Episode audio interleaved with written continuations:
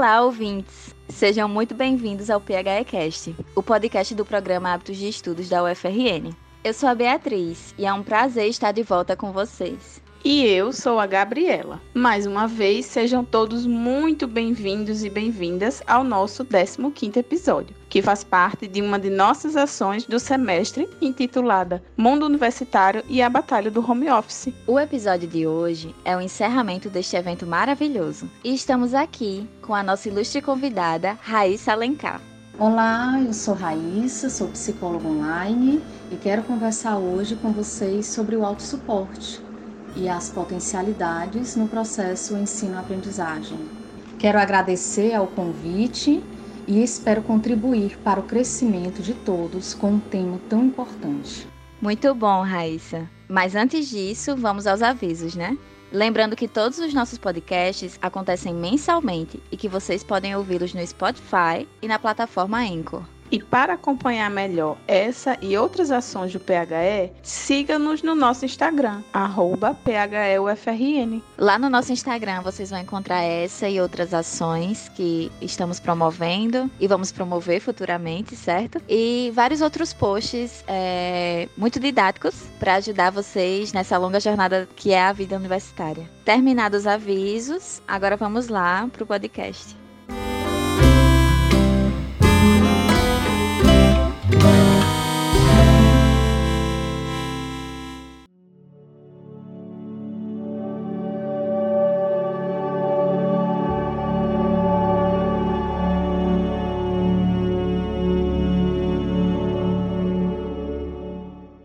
E a primeira pergunta desse nosso episódio é o que é autossuporte?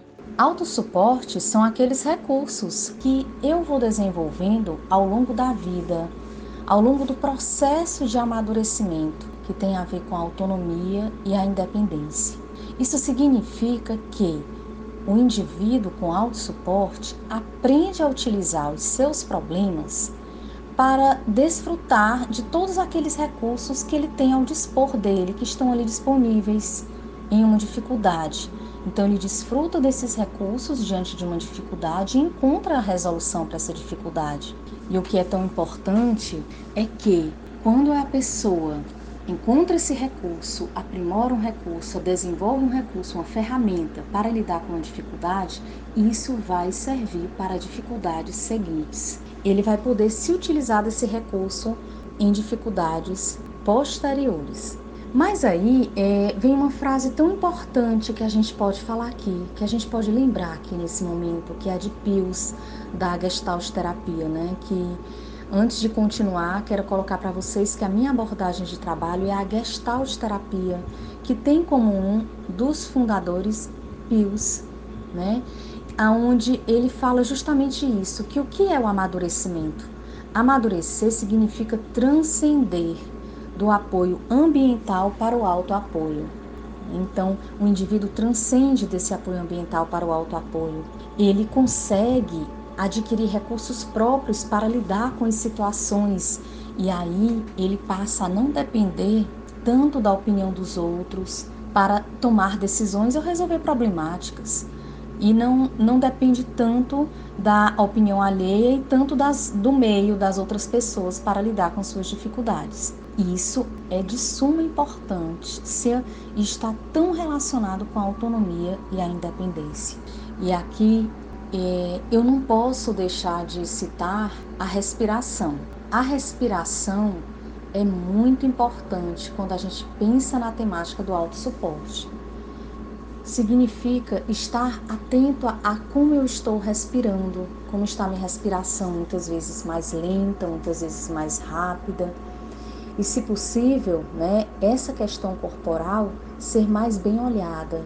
O tanto que é importante tirar 5 ou 10 minutinhos para respirar, apenas sentir o ar que entra, o ar que sai, em um ambiente confortável em nossas casas, para que a gente possa se dar conta desse recurso, desse autossuporte, que é um desse suporte que é a nossa respiração, que é corporal, né? que nós somos esse corpo, né? que nós existimos é, a partir né, desse ambiente, desse mundo, né, desse nós somos o que nós somos na relação que nós temos com o mundo, com o outro, e o nosso corpo é tão importante aí também. Mas aí também a gente pode se questionar: será que tudo que eu vivi lá atrás vai me, me servir de suporte? Os recursos que eu tenho vão me servir para todas as situações? Não é bem assim. Muitas vezes a pessoa pode estar em uma situação em que ela não tenha suporte para a situação, não tenha recursos.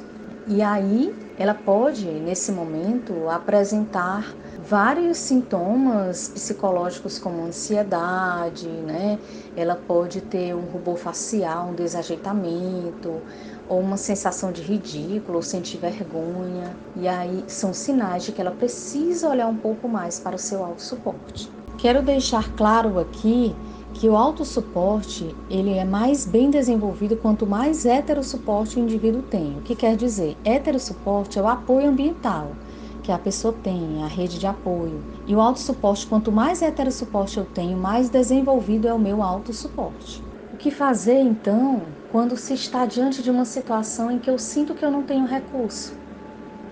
Passar por um processo de tomada de consciência de quem eu sou, do que eu consegui lá atrás, de como eu posso lidar e me desenvolver, quais potencialidades eu tenho e daqui a pouquinho eu vou falar um pouquinho para vocês, quando a gente pensa em potencialidades, em uma teoria muito importante, que é a teoria das inteligências múltiplas de Gardner. É, mas, de antemão, eu quero deixar é, esse olhar para que você possa se dar conta de onde está o teu potencial, onde está a tua potencialidade, quando você está diante de uma situação em que você não consegue, que você sente que você não tem ferramenta e recurso para lidar com ela. Raíssa, então o autossuporte seria é, aprender a utilizar os recursos disponíveis e assim desenvolver nossa autonomia e independência. E em relação a essa respiração, a respiração seria uma estratégia para desenvolver esse autossuporte. Se for, existem outras ou só essa, ou ela não é uma estratégia? A respiração vem como uma dica para desenvolver o autossuporte, dentre tantas que tem, né? Tantas dicas. Pode ser a respirar por 5 a 10 minutos durante o dia, no, na correria do dia a dia, você encontrar o seu espaço, o seu momento. Fazer uma meditação guiada para trabalhar a atenção plena.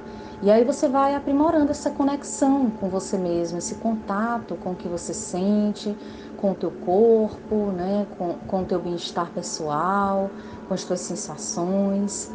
E aí você vai sentindo também. Raíssa, então essas técnicas é, que a gente pode trazer, né, para trabalhar esse autossuporte, seriam é, técnicas meio que de mindfulness, podemos dizer assim? Não é mindfulness, né? É, são outras técnicas além, que também são importantes, né? Existem várias, dentre eles, dentre o mindfulness, né, que trabalha a atenção plena também. Mas a meditação guiada, isso vai depender de cada um. Cada um vai escolhendo aquela técnica que mais se adapta com a sua maneira de ser, com a sua o seu bem-estar, né? Que o que para uns é bom a meditação, já tem outras pessoas que já não são tão assim. Então vai vai de cada um também, mas é importante a respiração né? É importante o se dar conta desse corpo, desse contato corporal, como suporte também. A gente pode lembrar aqui de situações em que nós estamos muito atarefados, por exemplo, é, tente prestar atenção, né? Tentem prestar atenção de, em como fica a respiração. A respiração pode ficar muito acelerada, eu tenho mil e uma coisas para fazer, então e, e na, ou naqueles momentos em que eu estou um pouco desligado, a minha respiração está lenta, o meu movimento corporal está um pouco lento. Então, tudo isso a gente vai se dando conta. Né? O quanto esse suporte corporal também é importante para eu me mobilizar e buscar recursos para lidar com as minhas dificuldades. Muito bom, Raíssa. Esclareceu muito, assim, para mim. É, e o bacana é que são técnicas, né, que a gente pode encaixar na nossa rotina diária. É, acredito também que no, no ambiente de ensino-aprendizagem, né, quando a gente está muito atarefado, quando a gente está muito estressado ou cansado com as atividades acadêmicas, é, são técnicas mesmo que a gente pode aplicar no dia a dia. Muito bom. Eu quero também, é, quando a gente fala da universidade, do meio acadêmico, eu quero colocar para vocês mais técnicas que tenham a ver com esse contexto, que tem a ver com a questão que a gente vive atualmente da pandemia, né? A gente teve que se afastar, o presencial já não está tão, né? Ainda estamos na pandemia, mas existe, se o contexto exige a internet, se o contexto exige outras formas de lidar, de, de se reunir, por exemplo, né? Vamos utilizar essas formas e vamos olhar aonde a gente pode encontrar a nossa potencialidade também. E aqui uma, uma sugestão muito boa, muito bacana para o momento seria vocês é, estarem pensando em grupos de discussão, e está pensando em lives, onde vocês podem juntos trazer temáticas, temas que têm a ver com a realidade de vocês. E ali vocês vão nessa discussão, nesse encontro, nessa troca, porque o que é mais importante? A troca, a interação. Como eu falei antes, quanto mais hétero suporte eu tenho, mais eu desenvolvo meu auto suporte. Claro que em todo momento da nossa vida, todos nós precisamos de alguma ajuda, mas eu preciso também saber resolver algo sozinho, com os meus recursos próprios. Então, se nesse momento eu estou numa pandemia e eu posso me utilizar de internet para fazer lives, grupos de encontro, de discussão, para discutir temáticas que fazem parte das dificuldades dos jovens da universidade, por que não? é algo em aberto para vocês pensarem, amadurecerem essa ideia, né? E aí a partir daí você vai é, com esse tema você vai encontrando as suas potencialidades, vendo é a dificuldade do outro, que muitas vezes é a sua, e nesse encontro, nessa troca, você pode se desenvolver mais, se aprimorar mais como pessoa e desenvolver aquele recurso, é digamos assim atualizar um recurso que já pode estar um pouco desatualizado para o momento, né? Isso vai acontecer nessa troca, nesse contato consigo também.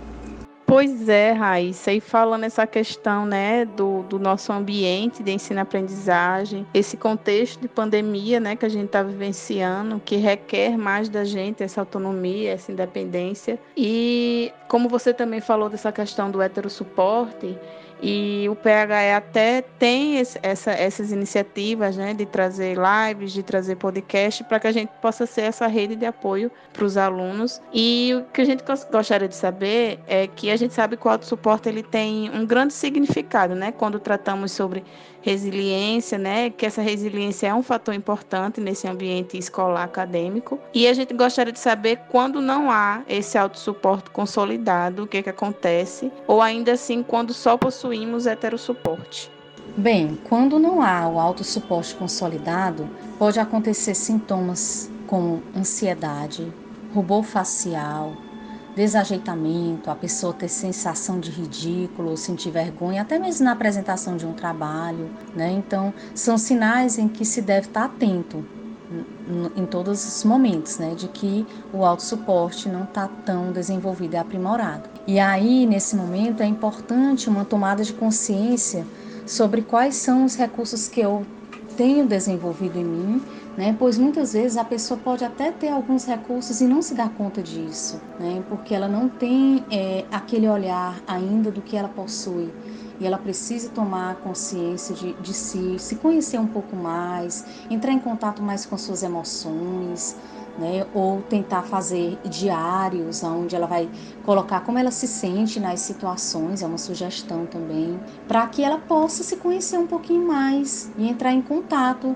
é, é, com esses recursos. Ou se ela não tem, existem situações que a pessoa não tem recurso para a situação. Aí ela vai precisar, né, identificar como ela pode desenvolver isso através do que ela tem a seu dispor, do heterosuporte ou do que ela já possui né, para que ela possa adquirir recursos novos, mais atualizados e adaptados à situação que ela está vivendo.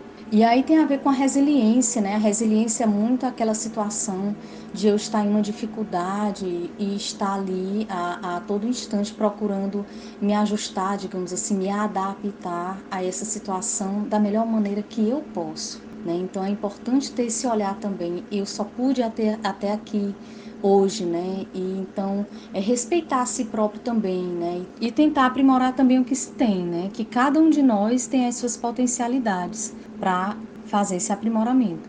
E aí, é, aqui eu quero colocar um pouquinho, né? Se, é, é, se a gente não tiver tempo de falar tanto, mas eu quero apenas iniciar falando da teoria das inteligências múltiplas do Gardner, né? Que ele, ele é um psicólogo norte-americano em que no início da década de 80, essa teoria, né, dele foi ele colocou essa teoria, né? Ele trouxe essa teoria que até hoje é estudada. Aonde ele vai falar o quê? Que a nossa inteligência, né, é, ela tem a ver com essa capacidade de resolver problemas, né, de fazer coisas importantes.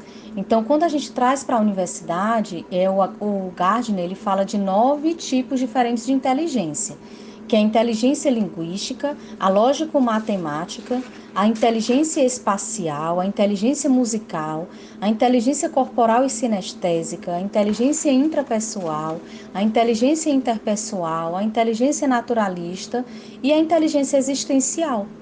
Aonde ele diz o quê? Que todas elas têm o mesmo grau de importância, não tem uma melhor do que a outra em, é, todas as pessoas elas têm alguma que é um pouquinho mais é, se sobressai, digamos assim, mais do que as outras. Mas eu posso utilizar todas elas, dependendo da minha situação. Por exemplo, para vocês que estão em uma universidade, ter esse olhar, qual é a inteligência que eu posso utilizar nesse momento, que me cabe a, a, a esse contexto, que, que tem a ver comigo nesse momento, que eu posso estar tá utilizando mais, né? E aí elas são importantes como identificadoras é, para a gente identificar potencialidades e poder utilizar para enfrentar a vida, independente do trabalho que a gente vai realizar mais na frente, da ocupação que se queira, elas são importantes como potencialidades para enfrentar as dificuldades na vida. Eu sugiro uma leitura das teorias, né, teoria das inteligências múltiplas de Gardner também. Então, Raíssa, quando a gente pensa em inteligências múltiplas, né? E quando eu começo a perceber no que eu sou melhor, é, no que eu me destaco nessas inteligências, e eu começo a trabalhar nisso, me empenhar, né? Eu começo a desenvolver minhas potencialidades, é isso? E com esse desenvolvimento das potencialidades, eu acabo por ter um, um melhor desenvolvimento do meu autossuporte, é isso que eu entendi? Como eu falei no início, o conceito de autossuporte, né, é justamente esses recursos, essas ferramentas que eu vou desenvolvendo ao longo da vida, no processo de amadurecimento, que tem a ver com a autonomia e a independência, né? E esses ferramentas, essas ferramentas e recursos podem ser encontradas e desenvolvidas a partir do momento em que eu entro em contato também com essas potencialidades, com essas inteligências que eu tenho e que posso desenvolver. E aí é, não deixa de acontecer, vai acontecendo. Eu vou entrando em contato com essas potencialidades e vou desenvolvendo aquele recurso próprio, que é a minha maneira única de resolver é, de forma particular, ter uma resolução de uma situação, de um problema, uma dificuldade.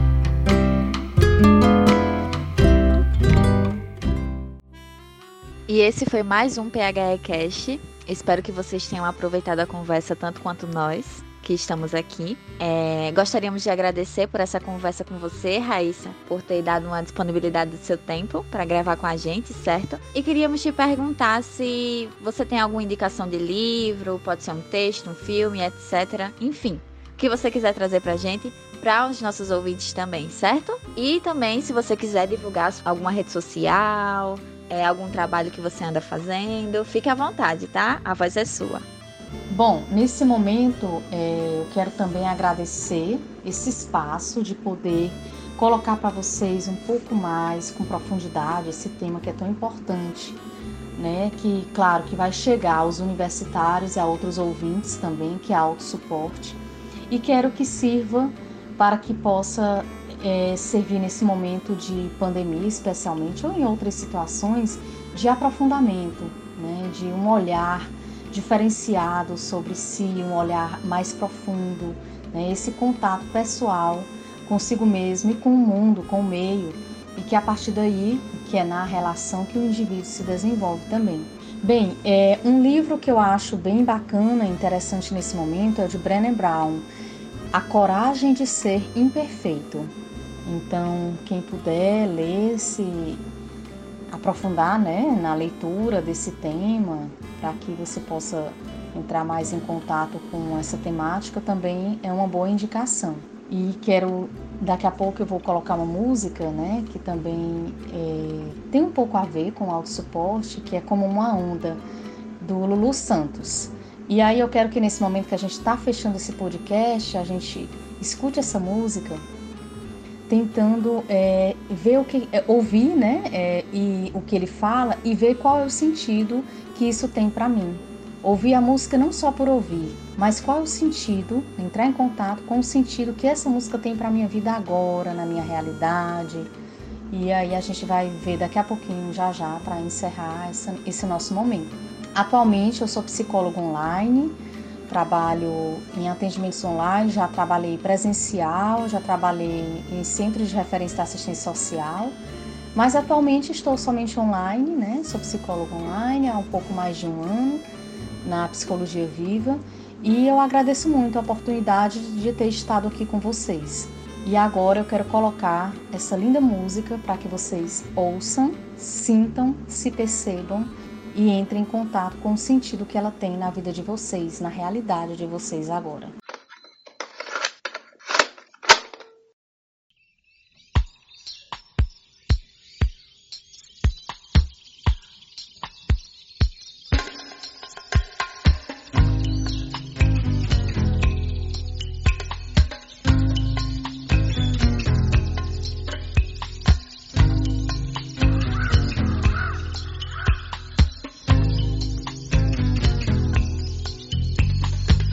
Como uma onda no